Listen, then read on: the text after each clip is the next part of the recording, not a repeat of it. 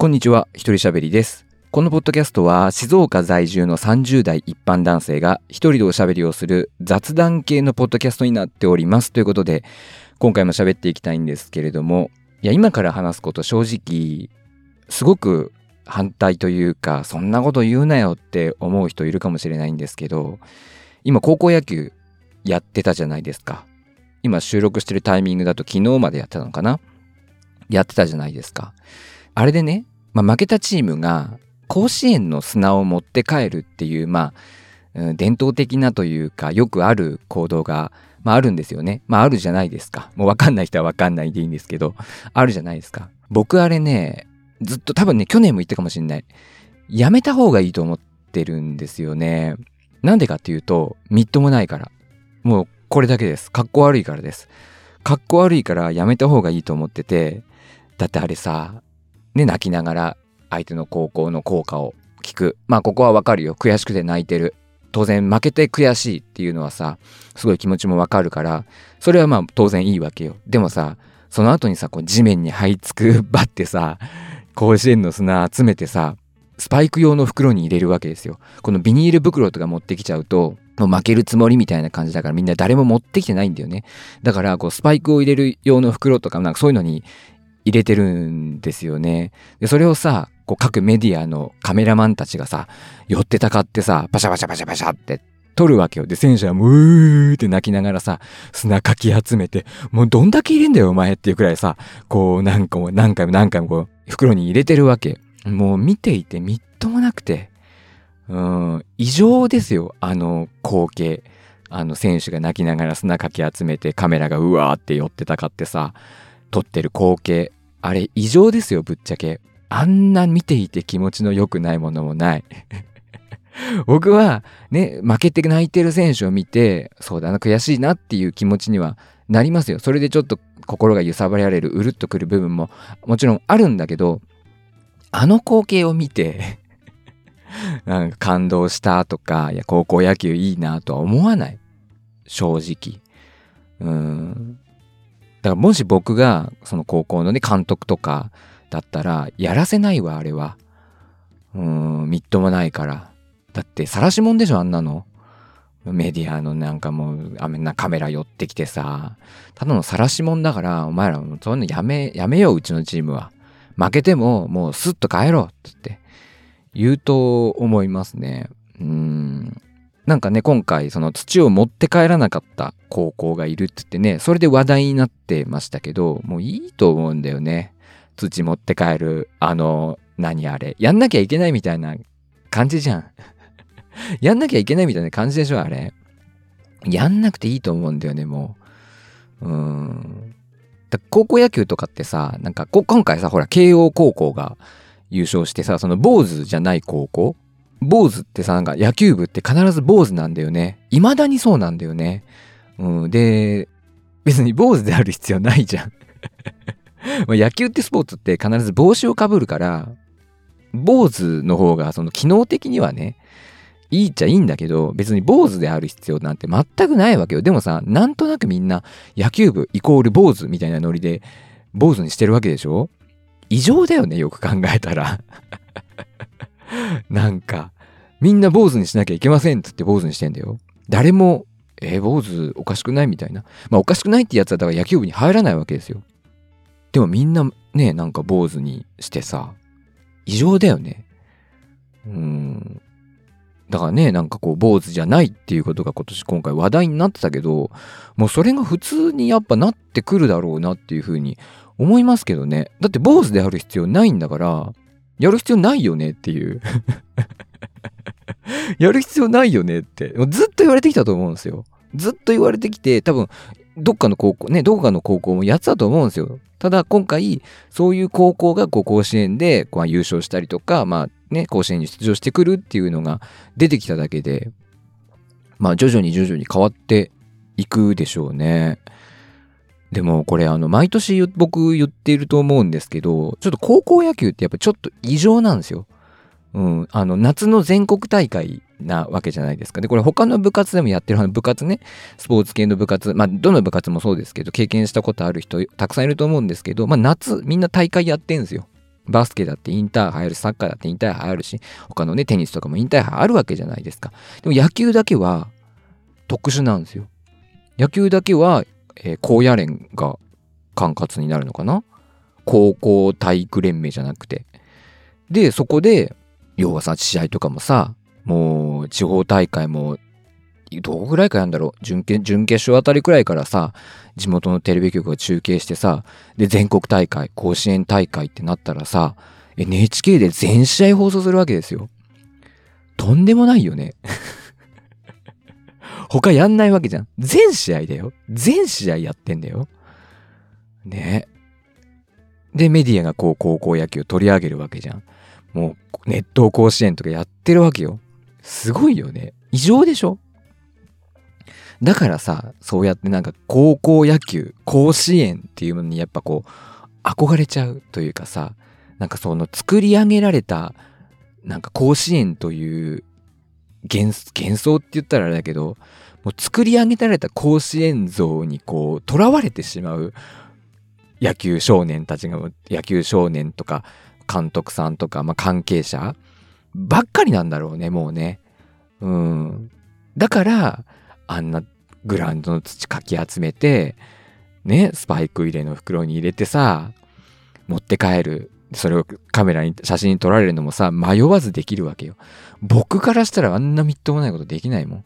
でも、彼らはもう甲子園っていう、もう麻薬にかかっちゃってるから、もうね、やっちゃうんでしょうね。うん。あんな暑い中さ、死んでもいいと思ってやってるでしょ。みんな。そんなんじゃないよ、みんな。他のスポーツで言ったら。他のスポーツそんなんじゃないよ。でもなんか高校野球だけはさ、もう死んでもいい。今日ここで投げれなくなってもいいみたいなさ、そんなノリでみんなやってるじゃん。やばいよね。メディアがほんと作り上げた、なんだろう、イメージがさ、もういろんな人に浸透してて、ももちろん見る側もよ。見る側にも浸透していてさ、なんかすごいなって思って。やっぱ毎回はもう異常だなって。まあね、その、高校野球が、高校野球が異常っていうよりは、やっぱ日本において、野球というスポーツが、やっぱ少し特殊っていうか、特別なんだよね。やっぱり。うん、あの、相撲以上に国技だと思う。見てると。だからやっぱ高校野球とかも少し異常な盛り上がり、うん、特別扱いを受けてるわけじゃん。高校スポーツの中でもね。だからね、やっぱ野球っていう競技がやっぱ日本の中では特殊なんだなっていうのをつくづく感じるよね。まあそのスポーツね、僕プロスポーツとかよく見るからわかるけど、やっぱ野球の人気にやっぱサッカーとか、そうだな、他だと、まあ、時点で多分野球の時点でサッカーがあると思うんだけど、ここの差はだいぶ大きいですよ。やっぱり。うん、だってプロ野球ってさ、まあほぼ毎日試合してさ、まあ オフがね、あるけど、ほぼ毎日試合してさ、デースタジアムとかドームに1万人、2万人、3万人入るわけですよ。それをほぼ毎日やってるわけ。この人気っていうのはやっぱ他のスポーツには絶対ないものだから、野球ってやっぱすごいよね、日本における。うん。でさ、あんな複雑なルールなのに、そのルールを把握している人が多いわけよ。うん。だから、だいぶすごいと思う。で、ね、野球人気が落ちたとかってさ、言うけどさ、それはさ、もう野球ぐらいしか娯楽がなかった時代もうテレビぐらいしか娯楽がね、この夜の7時とかになったらもうテレビぐらいしか娯楽がないような時代、ゲームもなければパソコンもインターネットもないような時代と比べてだと思うよ。うん。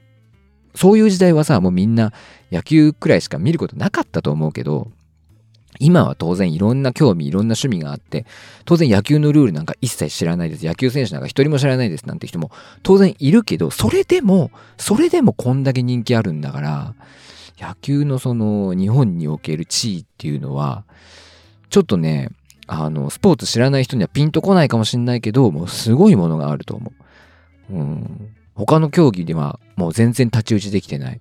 本当に相撲以上に国技になってる。っていう気がしますね。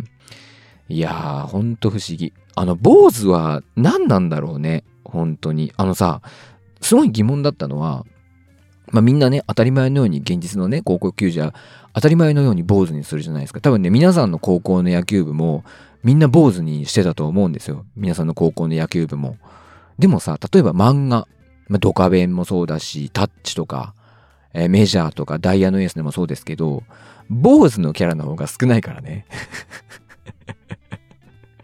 坊主のキャラの方が少ないからね。みんな普通の髪型してたりとか特徴的な髪型。もちろん、漫画だからみんな坊主にしちゃったら、こうキャラの書き分けが難しくなっちゃうっていうのは当然あると思うんだけど、漫画の世界は全然坊主キャラじゃない。みんな坊主じゃない。ね。なんなら金髪のやつもいるし、ね、頭ツンツンさせてるやつもいるわけじゃないですか。でも、現実世界の野球部は一向に坊主、もう坊主から離れない。みんな坊主っていう。あれ不思議ですよね。漫画は漫画ってことなのかな 不思議だなと思ってそういうとこ。うん。でもまあ坊主にするっていうのもね、だんだんなくなってくるんじゃないですか。うん、坊主が嫌で野球やめちゃった子とかもいるいると思うしね。そういう子がもしかしたらとんでもない才能があったかもしんないしさ。うん、で、実際プロ野球選手見たら誰も坊主じゃないんだから。うん。なんで高校生だけ坊主にしてんだよって それがなんか決まりでもないのに、なんでみんなそれにすんだよって。いいよ、別に坊主にすることに憧れてたんですっていうんだったら別に全然していいけど。何あれ？何あれみんな？みんなだから、ね、高校球児といえば坊主で、ね、みんな一生懸命甲子園を目指さなきゃいけないです。ね、こう、ここで野球人生が終わってもいい。もうここで肩が壊れてもいい。って言いながらね、甲子園を目指さなきゃいけないんです。そして、甲子園にたどり着いたら、ね、たどり着いたら一生懸命プレイして負けたら、泣きながら甲子園の土を持って帰らなきゃいけないっつって。で、視聴者はそれ見て感動しなきゃいけないっていう、いう風に、なんか、そういうイメージを作り上げられて、そのイメージがもうみんな刷り込まれちゃってんですよね。うん。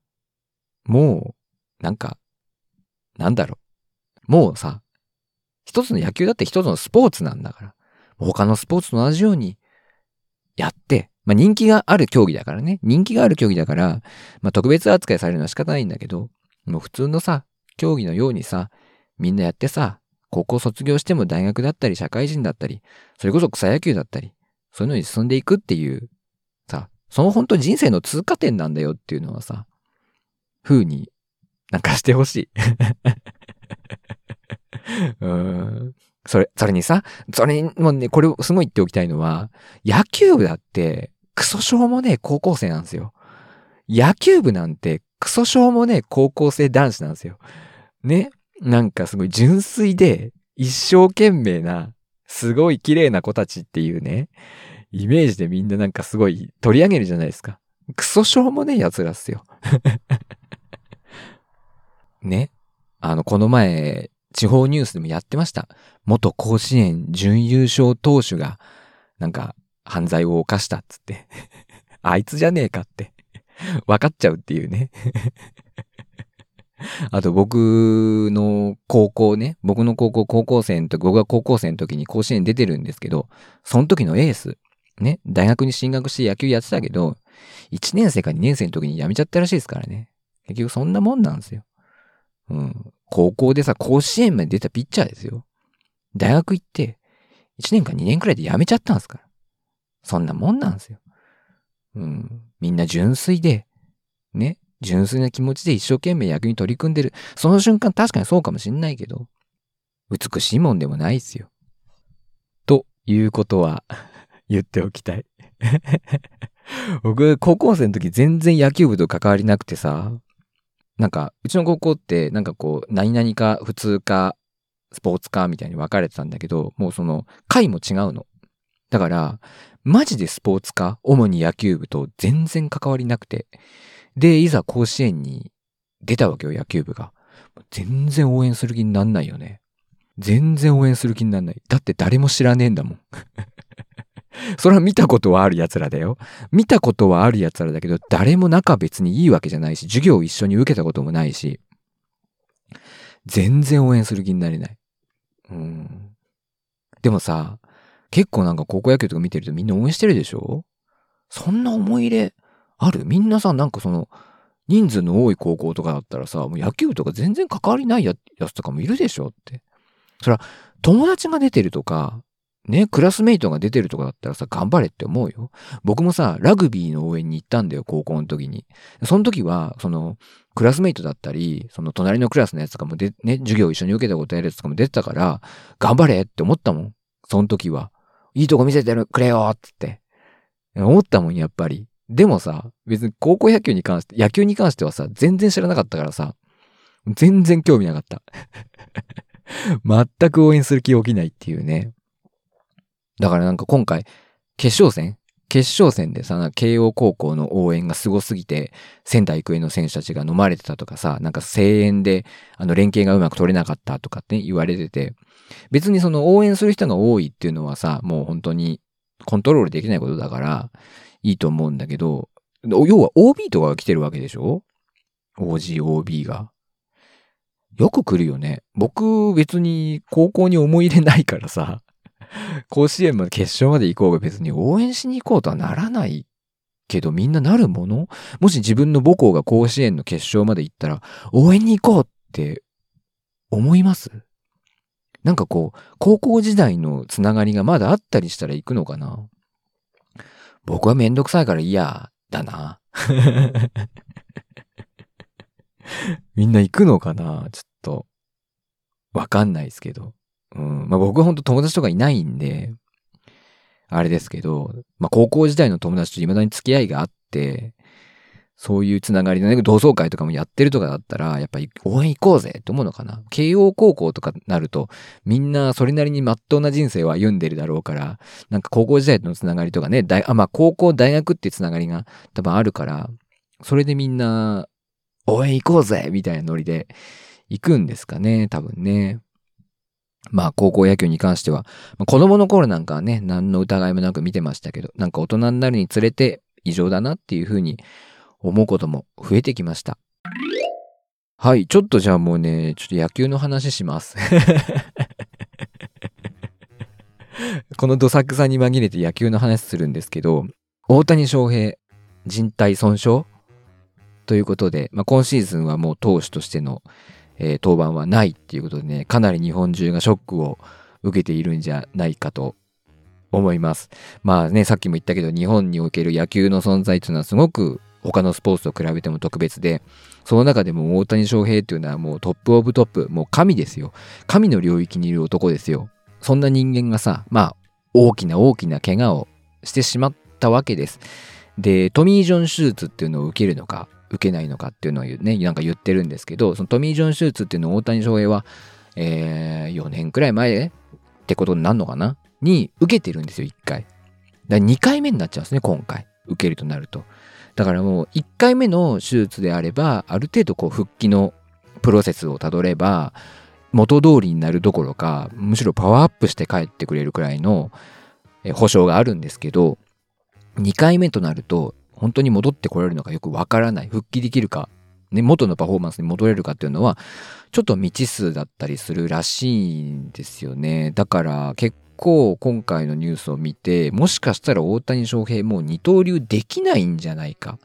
ピッチャーとバッター両方できることができないんじゃないか。もうバッターに専念するんじゃないかっていうふうに思っている人も多いと思います。ただ僕はあえてこの大谷翔平の大怪我のニュースをポジティブに捉えたいなというふうに思っていて、これなんでかっていうと、このね、怪我、まあ手術するかしないかわかんないけど、この怪我から復帰するこうプロセス、過程を通じて、大谷翔平はこの自分のね、ピッチングをアップデートしてくると思うんですよ。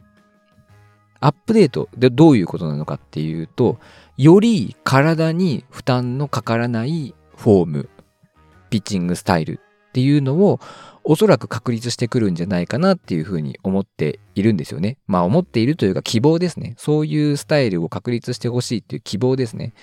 で、メジャーリーグって、まあ見てると結構ね、40歳手前くらいでもバリバリのエースピッチャーみたいな人結構いるんですよ、昔から。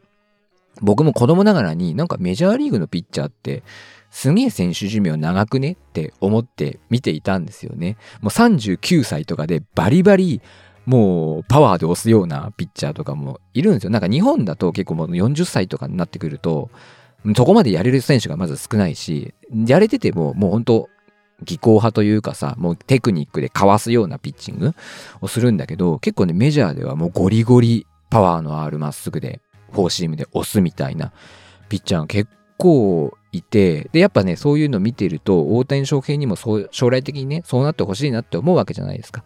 で、大谷選手今30手前でしょってなると、あと10年はやっぱね、活躍してほしいわけですよ。僕としてはね。あと10年は活躍してほしいわけですよ。ただ、やっぱりバッターとピッチャー両方やるって言ったら、確実に他の選手よりも体の負担がかかるし、いくら徹底的に大谷選手がね、もう管理の鬼ですよ、あの人は。もう野球のためなら自分を徹底管理する男だから、もうね、睡眠から食事から栄養からトレーニングから全部自分でね、完璧にこなす人だとは思うんだけど、それでもやっぱり無理があると思うんですよね。ってなると、やっぱピッチングにおいては、できるだけ体に負担をかけないフォームで、できるだけ体に負担のかけない変化球とかを投げて、で、最大のパフォーマンスを出すっていうことが、もう必要になってくると思うんですよ。あと10年やり続けるためにね。ってなると、やっぱり、そのための大きなモデルチェンジをしなきゃいけない。ただ、やっぱりシーズン中にね、投げていると、なかなかそれに着手できなかったと思うんですよね。徐々に徐々に変化させていくことはできるけど、大きく何かを変えるっていうことはできなかったと思うんですよ。でも今回怪我をしたことで、まあ手術した、しないにせよ、まあ大きな時間が生まれるわけですよね。まあおそらく1年半は投げれないと思います。1年半は投げれないと思うんだけど、その期間にまあ、もしかしたら大きくフォームを変えるとか、大きくピッチングスタイルを変えるっていうことが僕はあるんじゃないのかなと、うん、いうふうに、まあ、想像、期待、妄想をしてるんですよね。それがすごく楽しみ。僕は今回の大谷選手の怪我をポジティブに捉えて、すごく楽しみだなって思ってる。ここからどう進化するのかっていう。その進化っていうのは、もしかしたら今みたいに160キロ、100マイルの球をバンバン投げるような感じではないかもしれない。バンバン三振を取るようなスタイルじゃなくなるかもしれない。今みたいなパワーピッチングができなくなる可能性もかなりあると思う。でも、より自分の体に負担のかからない、より長く野球選手としてやるシーズンをフル稼働できる、そのためのフォーム、そのためのピッチングスタイル、そのための変化球っていうのを、大谷選手が身につけて、まあ、形にしてくるんじゃないかなっていうふうに思って、それすごく期待している。だから、まあね、野球ファンの方々は、今大谷選手がね、まあ、投手として絶望になって、二刀流もどうなるか正直わからないっていう状況になってるけど、そんなにポジティブに、あ、そんなネガティブに捉えずね、うん。なんかこう、大谷選手のここからの進化、うん、っていうのを一緒に楽しみにしましょうっていうね、励ましの言葉を送りたい。うん。僕は。僕もショックだったんだけどね、もうこのエンゼルスというね、ロサンゼルスエンゼルスというチームにも怒りしかないよ。あのね、突然怪我したわけじゃないんですよ、正直。大谷選手突然怪我したわけじゃないんですよ。もう何回もこう体が痙攣しますとか腕が痙攣しますとか言ってて、それでも無理に無理に試合に出し続けて、まあ、本人が出れるって言ったんだと思うんですけど、無理に試合に出続けて、で、案の定、こういう怪我になってましたっていう。うん、しかも今回ね、この WBC っていうね、シーズン前の大会、シーズン前からもう指導をして、WBC 大会出て優勝したわけですよ。だもう体に疲労はもう例年よりも確実に溜まってたんです。だから本来であれば大事に大事に休み休み行かなきゃいけなかったのに、そこで無理したんです。で、その無理した、大谷選手が無理したのはなぜかってチームのためでしょチームのために無理しました。そしてチームが得たものは何、何ですか？何にもないんですよ。弱すぎて弱すぎて何も残んなかったんですよ。もう。今0.0000001%くらい可能性がちょっと残ってんですけど、でももうね、そんなのないようなもんですよ。で、これで大谷翔平っていうエースを失ったんで、もうね、何もない。大谷翔平が必死に、怪我までするくらい必死に頑張った結果が何もない。だこうエンゼルスにはもう今後日本人選手行かないでほしいですね、本当に。もう、ダメだ、あいつらは。いや、本当に。印象相当悪いと思いますよ。無理して使ってさ。監督も。あの監督もさ、愚痴になっちゃってるけど、あの監督もなんか自信満々で俺名称だぜみたいな顔してるけどさ、全然だわ。適当にやってるだけじゃねえかよ、お前。怒ってもしょうがないですけどね。っていう感じで。いやー、ショックだったな大谷翔平の怪我は。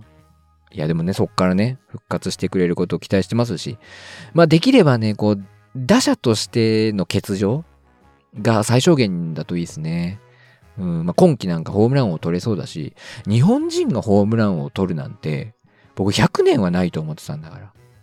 あの、松井秀喜がね、松井秀喜っていうすごいバッターがいてさ、その選手が、えー、2003年にメジャーリーグ行ったんですよ。デビューしたんですよ。で、16本しか打てなかったんです。ホームランを。2002年に日本で50本打てたんですよ、松井秀喜。で、メジャー行ったらね、ニューヨークヤンキースで16本しかホームラン打てなかったんですよ。もうこれ見て、あ、日本人がホームラン王なんて100年無理だわって日本人がホームランを取るまでに100年かかるわっていうふうに思ったんですよね。でもね、20年でいけそうなんですよ。大谷翔平によって僕の予想が5分の1になったんです。20年でいけそう。これすごいことですよ。それくらいの出来事なんですよね。だから、なんとかね、ホームラン王だけは取ってほしい。うーん。と思ってる。ピッチャーとして10勝しながらホームラン王を取ったなんて、これ、ね、後にも先にもあと20年ぐらいは出てこないですよ。大谷翔平を見て育った子供が、子供たちが、ようやくたどり着く領域だと思うんで、あと20年、30年は出てこないと思うんですけど、なんとかホームラン王だけは取ってほしいな、と思ってる。みんなもそうだろうけど。というわけで、なんかあの、ツイッター？まあ X だけどさ、のトレンド、俺の人体ってね、なんか、トレンドに入ってて、みんなこう、俺の人体を大谷にあげたいみたいなことをつぶやいてるから、それがトレンド入りしてるらしいんですけど、いやもうほんとそうですよ。僕の人体が大谷に使ってもらえるなら喜んで提供しますよ。まあ実際は使えないんだよ。使えないんだけど、喜んで提供するよ。僕の全然使ってないから。全然使ってないからいいっすよ、つって。三十数年間全然使ってないからいいっすよ、つって。言ってあげたいよ、本当に。あげれるもんなら。ね。まあそんな感じでございます。本当にね、野球に興味ない方からすると全然興味のない話をしてしまったかもしれないんですけど、僕のリスナーさんは、あの、同年代の男性が60%ぐらいなんで、まあ、その方たちの何人かが、ああ、俺も思ってるよとか、俺もショックだったよとか、思ってくれたら、まあいいなという感じで喋らせていただきました。というわけで、今回はこの辺で終わりたいと思います。このポッドキャストは皆様からのご意見、ご感想をお待ちしております。詳細欄にありますメールアドレスおよびメールフォームから送っていただけますと嬉しいです。あと、Spotify でお聞きの方になんですけど、あのなんかね、質問機能っていうのがあって、Spotify に。僕一応それをね、オンにしてるんですよね。で、大体このエピソードどうだし、どうでしたかとか、この僕がね、話した内容に関して、あなたはこの件についてどう思いますかとかって、何らかの質問をちょっと投げかけるように最近してるんですけど、もしよかったら Spotify でお聞きの方、ちょっと見てみてください。で、なんかね、思うところがあったら回答していただければなというふうに思います。というわけで今回はこの辺で終わりたいと思います。一人喋りでした。バイバイ。